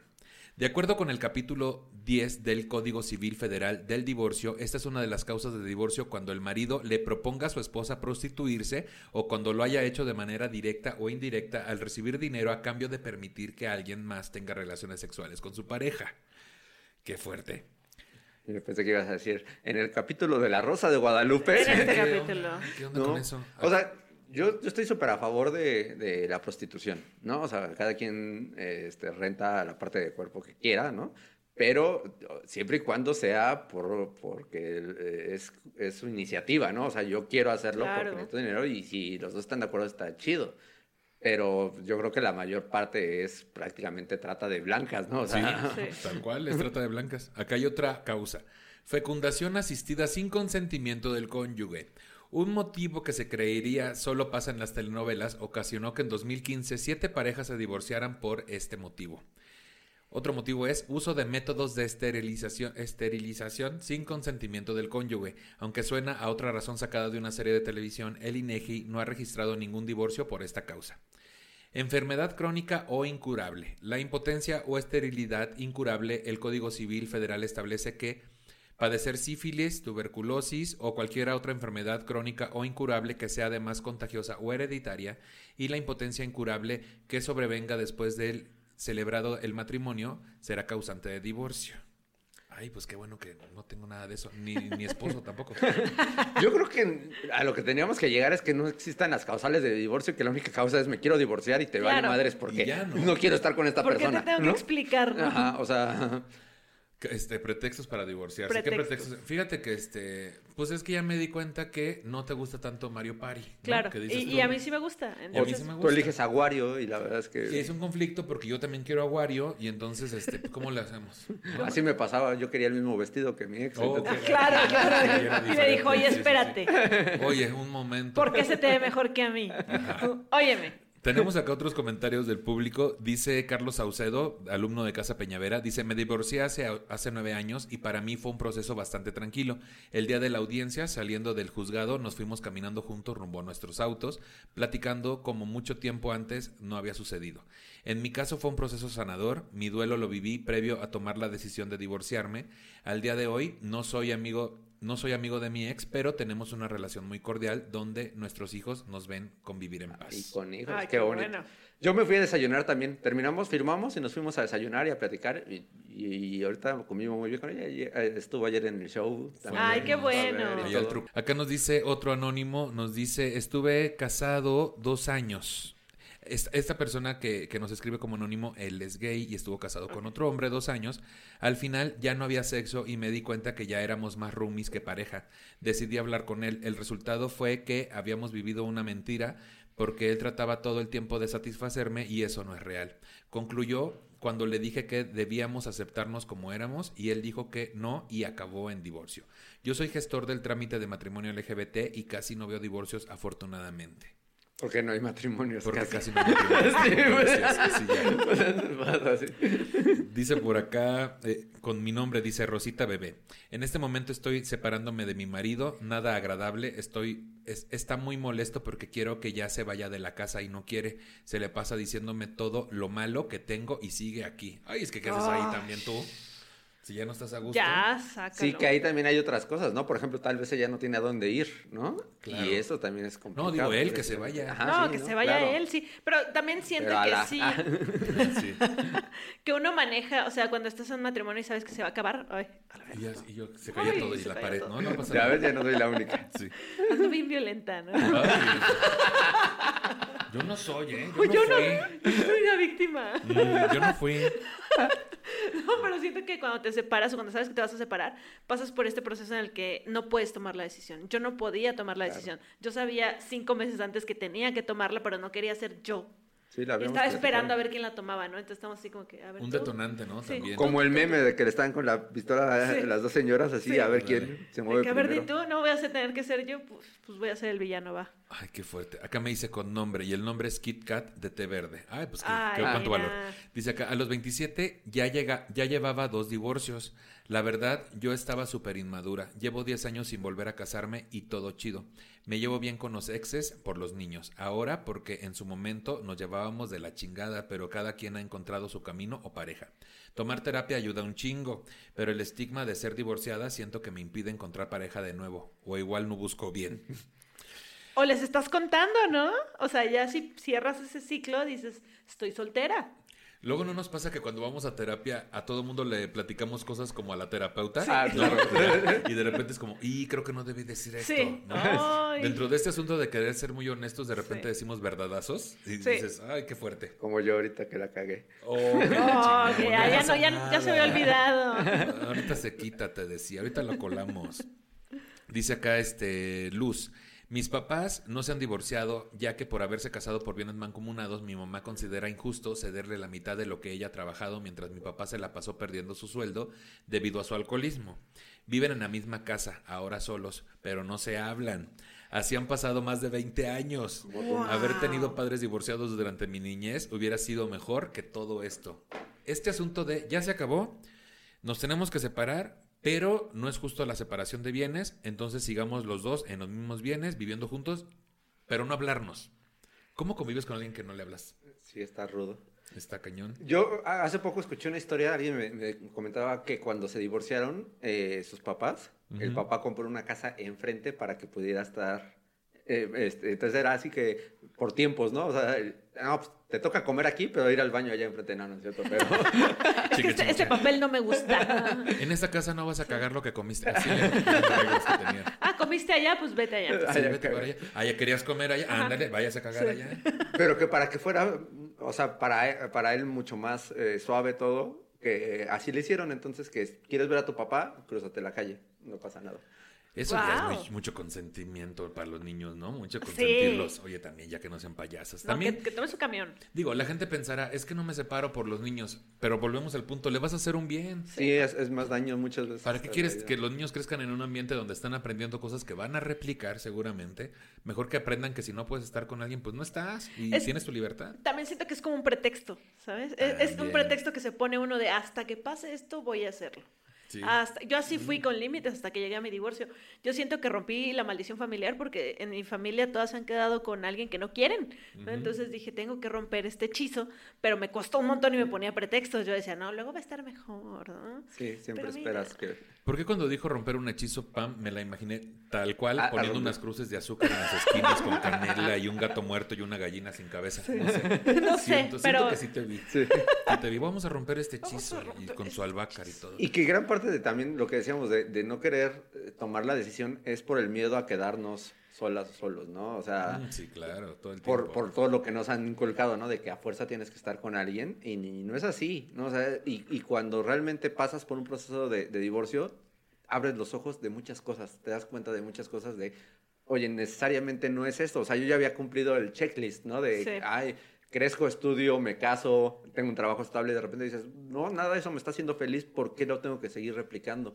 Pero es el proceso más difícil porque socialmente todo, desde, desde chiquitos nos enseñan a que tenemos que estar con alguien para ser felices. Y estar de la forma que esperan que estemos Sí. aparte también. Qué fuerte. Pues bueno, acá hay una pregunta que vamos a responder. ¿Cómo te está afectando el divorcio? Según la psicóloga Silvia Rusek, cualquier divorcio es difícil y doloroso, doloroso para, las dos, para los dos miembros de la pareja. No importa quién lo pide y quién lo hace. Aún para la persona que lo pide, porque han sido víctima de violencia física o emocional, es un proceso que deja huellas profundas. Pero cuando el matrimonio era bueno y estable, es aún más difícil porque los buenos recuerdos superan a los malos y porque la reacción de la familia y amigos es de incredulidad y por lo tanto pueden ser poco apoyadores. Un divorcio afecta todas las áreas de la vida de la persona. A nivel personal, el divorcio afecta nuestra autoestima. La persona, ya sea hombre o mujer, se siente rechazada y o fracasada. Se siente culpable por no haber podido establecer una mejor relación o haber evitado el divorcio. Al sentirse así, se califica como mala, tonta o incompetente, lo cual daña su autoestima, identidad personal y familiar. Parte de nuestra autoimagen es el rol que hemos jugado durante los años y con el divorcio dejamos de ser esposa o esposo y perdemos la identidad de la familia unida. Si estos papeles o roles eran importantes para nosotros y nos identificábamos como ellos, al perderlos sentimos que perdemos una parte de nuestra personalidad. O sea, no es lo que estás viviendo, es mi personalidad se ve afectada también. Afecta la forma de ver el mundo y nuestro futuro. Cuando el miedo, la angustia, enojo o la depresión son una constante en nuestra vida diaria, nuestros pensamientos son negativos, extremistas, rígidos y o depresivos. Este tipo de pensamientos hace que Veamos nuestro presente y nuestro futuro a través de lentes que oscurecen y distorsionan todo lo que nos rodea. ¿Les hace sentido esto? Sí, sí, y sobre todo también, por ejemplo, eh, yo creo que actualmente tenemos más información para poder tomar decisiones, pero también tenemos muchas cosas que nos generan esos recuerdos de los que tú hablas ahí, ¿no? O sea, ¿cuántas personas documentan momentos tristes? Entonces te sale en Facebook, te sale el recuerdo de cuando te fuiste de viaje, pero nunca te sale el recuerdo de cuando te peleaste, ¿sabes? Entonces, eh, eh, hay que luchar contra eso porque, como dices, vas desvirtuando tanto todos los momentos que nada más te vas creando un personaje de lo que eran y no de lo que realmente sucedió. Y entonces eres como de, se fue mi media naranja, entonces estoy incompleta. No, tú ya eras una persona este, completa sin necesidad de alguien más, pero vas desvirtuándolo por todo lo que vas generando esos, esos recuerdos. Este asunto de que incluso como es tu último recuerdo cercano de cariño y de compañía y de complicidad, pero no es lo mismo que que, o sea, no es a la persona a veces a la que extrañas, es cómo te sentías con la persona. Claro, aparte la costumbre, o sea, sí es la costumbre, ¿no? Es decir, yo de repente eh, siento que ya no extraño nada que yo quiera mantener, pero sí extraño esto de llegar a mi casa y haber cumplido algo que me gustaba mucho y platicarlo, ¿sabes? Llegar a decirte, oye, ¿qué crees que me pasó esto? Y, me y llego y ya no hay nadie, ¿no? A mí me pasó hace poco que todavía tengo estas reacciones de, me preparo un café y preparo dos. Qué fuerte. Y una vez fui al cuarto y llegué y dije, no, espérate, aquí y dices, me preparo un este churro café? y preparo dos, decías también. Así, ay, ya, casual. Ay, ¿cómo se y, no, y no, no, también como comediantes es súper difícil porque de repente estás en un lugar con 500 personas, ¿no? Llegas a, a, casa y es un silencio total. Sí. Y es como de, hoy, ¿con quién ahora platico eso, o sea, esa parte también me parece súper fuerte. Oye, y decías, extraño llegar a la casa y contarle a alguien lo bien que me fue, pero si ni te lo celebrabas. ¿no? Sí, sí, sí. Extraño que me ignoren. Extraño llegar a la casa y decir muy emocionada, me fue increíble y que me ignoren. Yo, yo llego a mi casa y les digo a mis gatos, ¿cómo están esta noche? Sí, ellos, oh, yo lo escuché. Oh. Igual que el público, ¿verdad? Nadie me... pero, pero a mí sí me causó este impacto de que sí veo las cosas, o sea, diferentes, uh -huh. sí veo... Eh, me resulta muy impactante porque hubo un momento en mi vida que recuerdo muy bien, que yo me acuerdo que lo estaba viendo en los tiempos que empezamos y que todo estaba muy bien. Y lo vi y dije, ay, ¿qué voy a hacer si me faltas? Güey? Uh -huh. ¿No? De que te quiero tanto, ¿Tú tanto. Te y ahora. En el, en el mismo departamento donde estabas? Sí, porque pues ahí vivía. Es que ese también es otro tema. O sea, a mí también me costó mucho trabajo porque el departamento estuve con ella eh, casi dos años. Y cada rincón también había cosas. Yo le decía, para ti tal vez es fácil porque no, no, no, te lo está recordando cada segundo, pero tú sacas el, abres la, este, para sacar las cucharas y dices, ay, estas cucharas las fui a comprar. Ay, me acuerdo cuando ay, hacemos me acuerdo cuando me aventó una cuchara sí. en la cabeza. Ay, me acuerdo, vi la cuchara, ay, cuando hacemos cucharita. Le dice, ay, esas tijeras, me acuerdo cuando, ay, me acuerdo cuando hicimos un vestido. Así, no, otra cosa que no era. Mira, acá vienen otras cosas que también afectan en lo del divorcio. A nivel emocional, cualquier persona que se divorcia atraviesa por sentimientos muy intensos y encontrados. Una sola emoción puede durar días o semanas o pueden cambiar constantemente en un mismo día. Esta situación se da aún en las personas que toman la decisión de divorciarse, ya sea por violencia intrafamiliar, infidelidad en la pareja o por un nuevo amor en su vida. Sin embargo, cuando el divorcio es el resultado de largas crisis y conflictos, o cuando la persona no quiere el divorcio, las emociones son más intensas y desgastantes. Entre las emociones más frecuentes encontramos tristeza o depresión por la relación que se ha terminado y las diferentes pérdidas que involucra el divorcio, sueños, expectativas, identidad, amigos, etc. También enojo con uno mismo y hacia la pareja, al culparla de la ruptura y del daño que ha causado a la familia. Culpa, deseos de venganza, alivio, confusión, ambivalencia, temor y preocupación respecto al futuro, inseguridad respecto a la posibilidad de reconstruir una nueva vida, sentimientos de fracaso por no haber podido evitar los problemas o salvar, entre comillas, el matrimonio, miedo a la soledad y o a tomar decisiones equivocadas, remordimiento, sobre todo por el dolor causado a otras personas, en el caso de hijos, padres, etc. A nivel parental, los padres, tanto el hombre como la mujer, pueden sentir que cuando los hijos están con ellos, tienen que cubrir tanto el rol de la madre como el del padre. Esto puede generarles mayor tensión.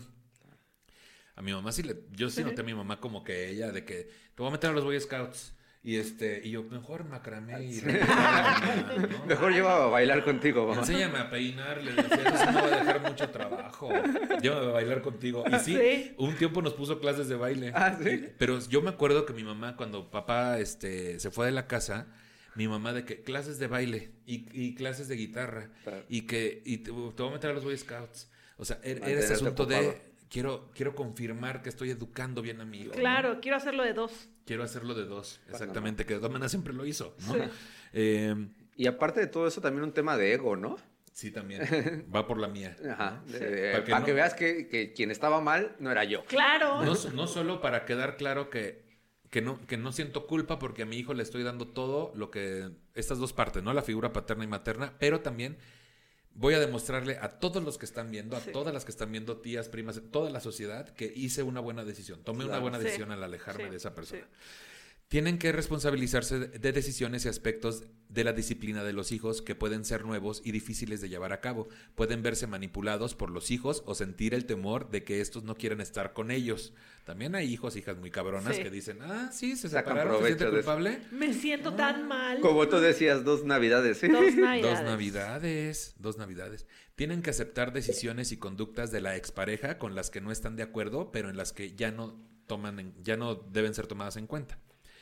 Tienen que tener muy presente que el divorcio acaba con la relación como pareja, pero el contacto entre ambos y la toma de decisiones relacionadas con los hijos continúa. En el aspecto económico, un divorcio generalmente implica cambios económicos importantes. Cada uno de los miembros de la pareja va a tener los gastos propios de casa, comida, etcétera, además del mantenimiento de los hijos.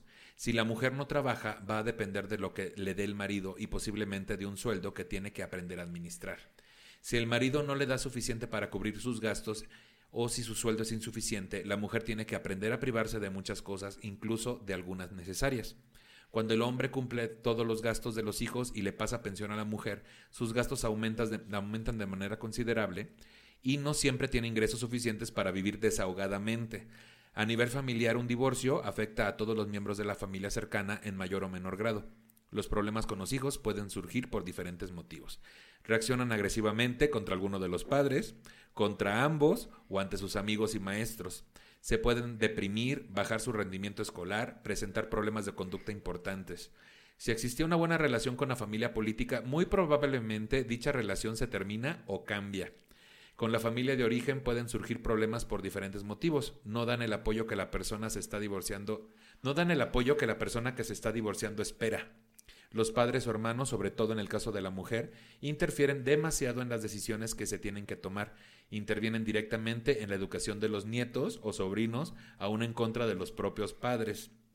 Y por último, en el aspecto social, se reduce la cantidad de amigos o cambia la relación con ellos, ya que la persona deja de participar en muchas de las actividades de pareja que su grupo realiza. En ocasiones algunos amigos toman partido, lo que genera tensión o sentimientos de rechazo.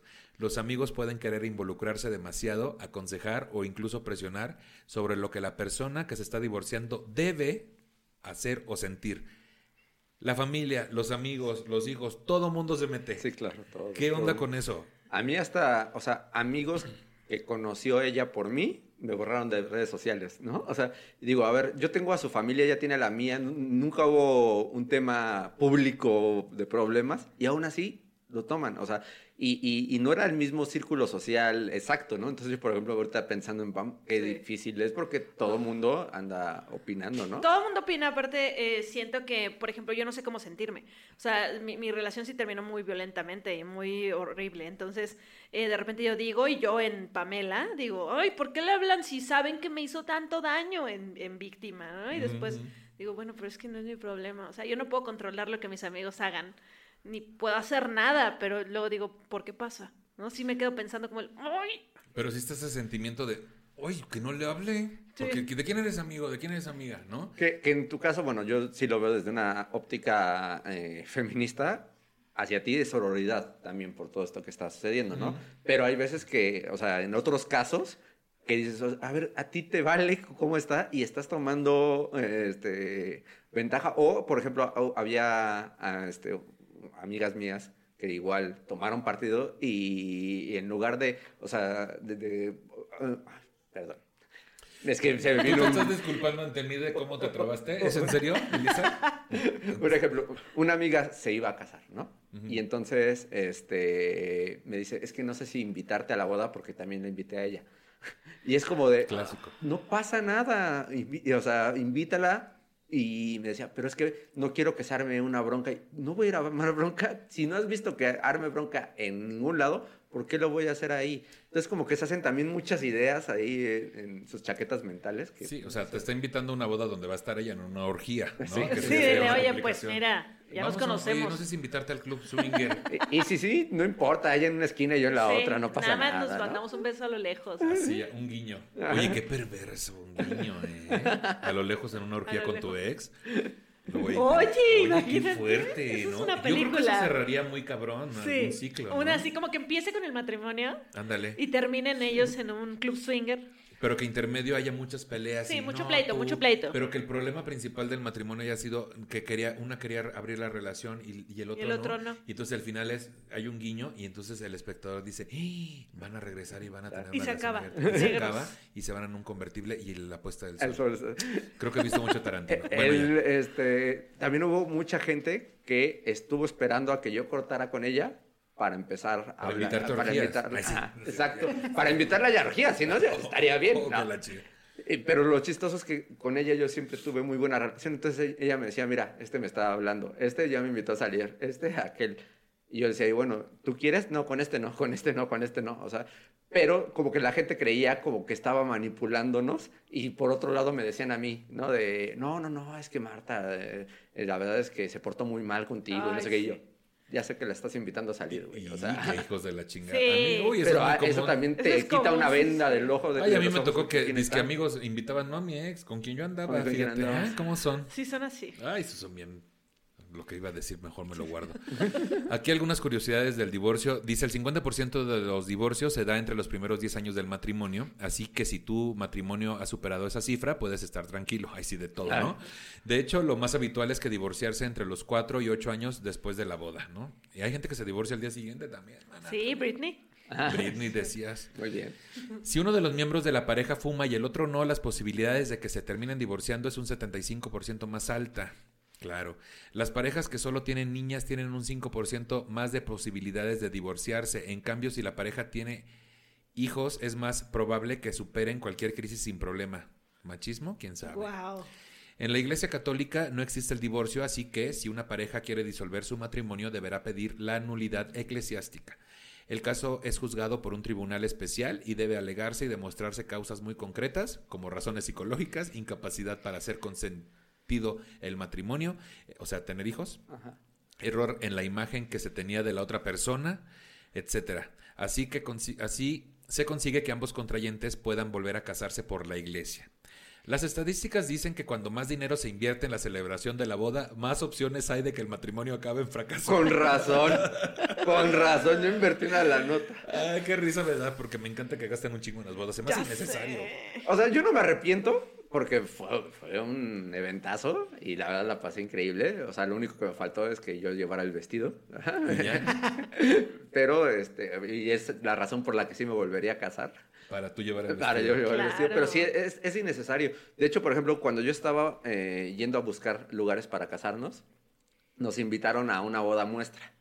Y llegamos y la, la organizadora con la que ya íbamos a trabajar este, no nos respondía el teléfono. Le dije, ay, si desde ahorita no nos está respondiendo el teléfono, Mm. ¿cómo va a ser? Sí.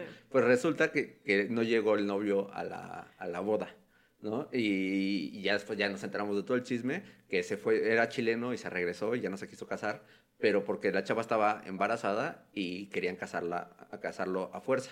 O sea, yo creo que más bien no puedes casar a alguien a fuerza, hazlo responsable de, de- de- Claro. del embarazo, pero casarlo a fuerza no. Y, y eso me hace pensar que la mayoría de la gente lo, lo piensa como si fuera ya esa la condición con la que ya voy a salvar todo. Ujú. Y no es así. O sea, si quieres estar con alguien, vas a estar con o sin documentos. No, de hecho podría ser uno de los principales motivos por los que no Ahora, funcionen. ¿no? ajá, y otro claro. es la pachanga. Ahórrense ahí también en la pachanga. Cuando te toca el vestido de novia, no vayas a comprar uno de diseñador. Ve a Moda Telas. Claro. Algo Veamos la tela y te compras un refri. No, A le voy a, telas junco, le voy a telas marcar a ella y le voy a decir, oye, ¿todavía tienes el vestido? Sí, dile y le haces unos arreglos. Sí. ¿Me lo pasas? Siempre que digo telas junco, este, digo, siento que suena telas junto. ¿no? Ajá, sí, sí. Por último, acá tenemos este, ¿qué ayuda en esta situación de, de los divorcios? Dice por acá que no te exijas ni te critiques demasiado. Recuerda que eres un humano y te estás enfrentando a una situación muy difícil y dolorosa. Tratar de ver cuáles son las áreas de tu vida que están siendo más afectadas. No puedes hacer cambios importantes en todas al mismo tiempo, por lo tanto, decide cuáles son las más importantes en estos momentos y establece prioridades. Busca el apoyo de familiares, amigos que te escuchen, pero sin fomentar tus emociones, es decir, este, sin que te den cuerda, ¿no? O sea, porque luego te- si vas y en plan de que consuélame, pues uno se desahoga, ¿verdad? Y Ahí te dicen, sí, sí, Sí, tienes sí, razón, es sí, de lo peor razón. y es ser Sí. objetivo. Ay, porque- sí, hay que matarlo, ¿no? Y así. Trata de estar bien físicamente. Uy, ya valió madre. No, Ah. sabes qué, qué bueno que no me...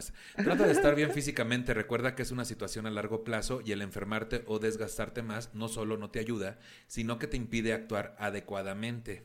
Busca información sobre el manejo de las emociones que estás viviendo, aunque son normales, si no las trabajas adecuadamente, se pueden mantener por un tiempo indefinido. Entonces, manos a la obra. Y aquí un chismecito así de divorcios famosos, ¿no? Ya para terminar, ¿qué dices tú?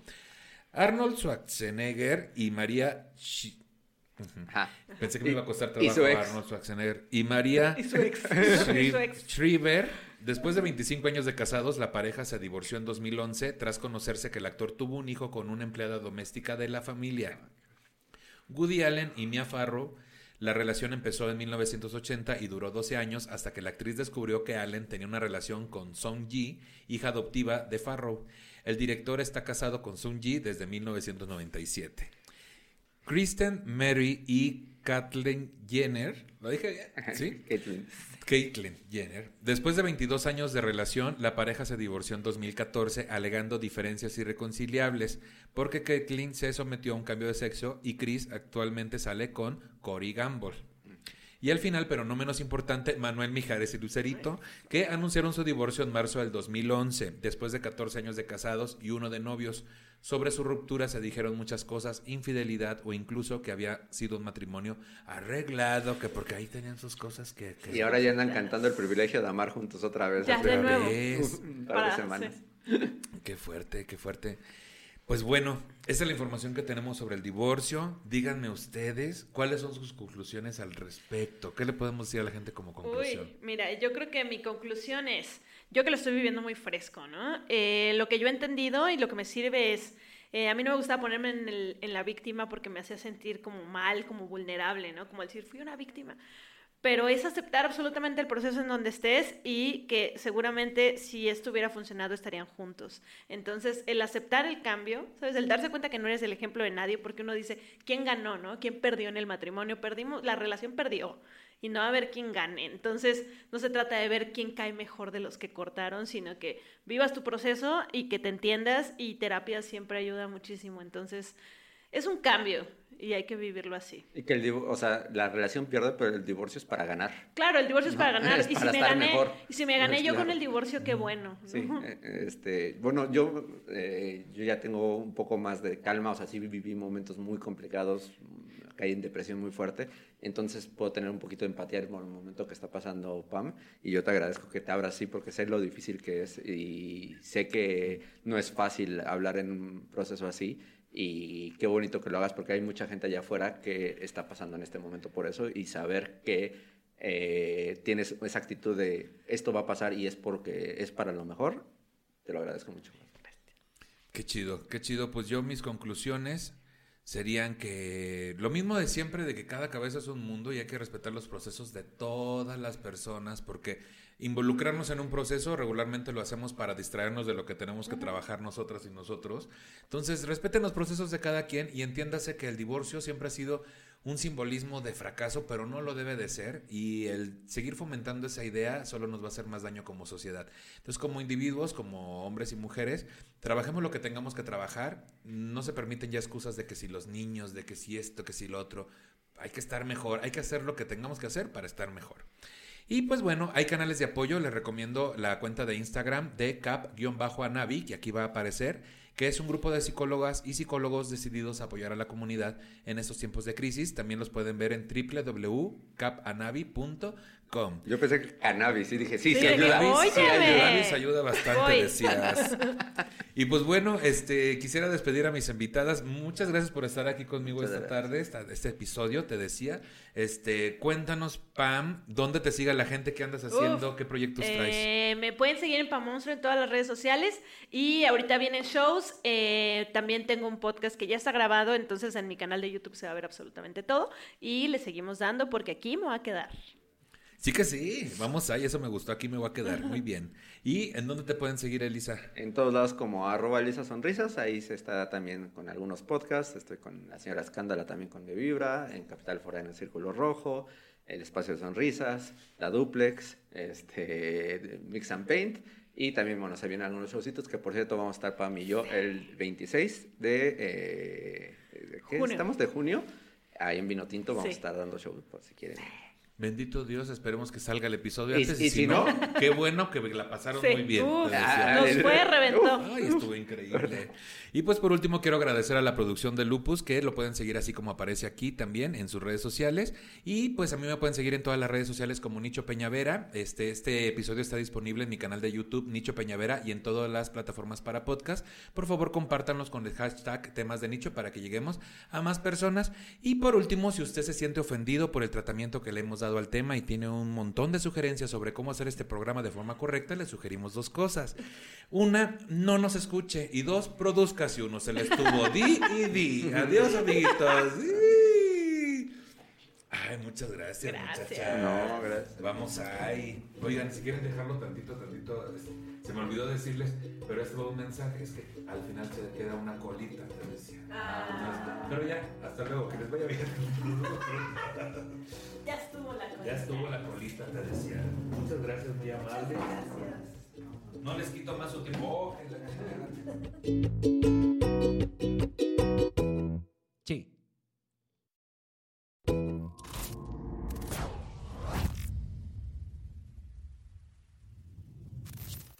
¿No se merece tu familia lo mejor? Entonces, ¿por qué no los mejores huevos? Ahora, Egglands Best están disponibles en deliciosas opciones. Huevos clásicos, de gallina libre de jaula y orgánicos de Egglands, que ofrecen un sabor más delicioso y fresco de granja que le encantará a tu familia. En comparación con los huevos ordinarios, Egglands Best contiene la mejor nutrición como 6 veces más vitamina D, 10 veces más vitamina E y el doble de omega 3 y B12. Solo Egglands Best. Mejor sabor, mejor nutrición, mejores huevos. Visita egglandsbest.com para más información. Aldi is hosting National Hiring Week for all warehouses August 22nd through the 28th. Over the past several years, we've grown rapidly, expanding from coast to coast. That means more opportunities for you to join our warehouse teams across the country. You'll also benefit from our newly increased wages. During National Hiring Week, qualified candidates will be invited to interview on site and may receive same day job offers. Join us and apply online at careers.aldi.us slash radio. Welcome to more. Aldi is proud to be an equal opportunity employer.